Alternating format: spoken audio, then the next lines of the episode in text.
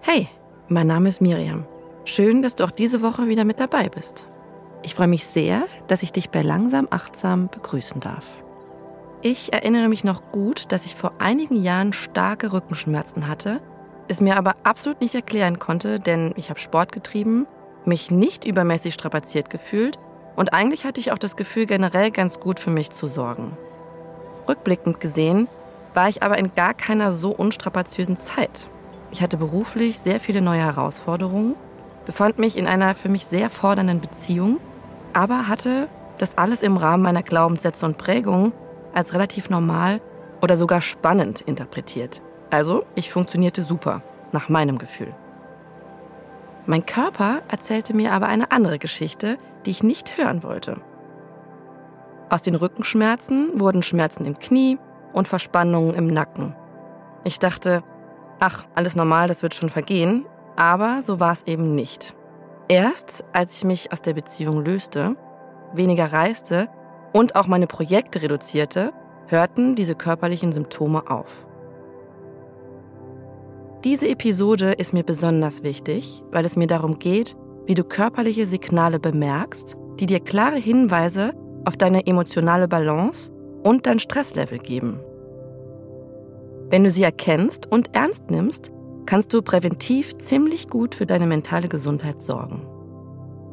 Die Konsequenzen von lang anhaltender Erschöpfung können Depressionen, Angststörungen, Panikattacken und weitere psychische Störungen sein. Außerdem zeigt uns unser Körper ebenfalls Folgen von psychischer Belastung durch Rückenschmerzen, Kopfschmerzen, Verspannungen und Herz-Kreislauf-Problemen und eben weiteren psychosomatischen Symptomen. Lange hat die Medizin die Psyche und den Körper separat behandelt. Aber neuere Studien zeigen, dass unsere mentale und körperliche Gesundheit unglaublich komplex sind und sehr, sehr eng miteinander verknüpft. Wie schaffen wir es nun, Symptome möglichst früh wahrzunehmen und diese dann eben auch zu erkennen? Durch Wissen darüber, dass es andere Ursachen als physische gibt und Achtsamkeit. Also liebevoller Umgang mit sich selbst und Zeit zum Reflektieren, was da eigentlich gerade so in unserem Leben alles passiert. Genau diese Zeit habe ich mir damals nämlich nicht genommen, sondern bin von einem für mich super spannenden Projekt zum nächsten gesprungen und habe vor lauter mich inspirierenden Events gar nicht bemerkt, dass ich trotzdem überstrapaziert bin und unbedingt Zeit brauche, um all meine Erlebnisse zu verarbeiten.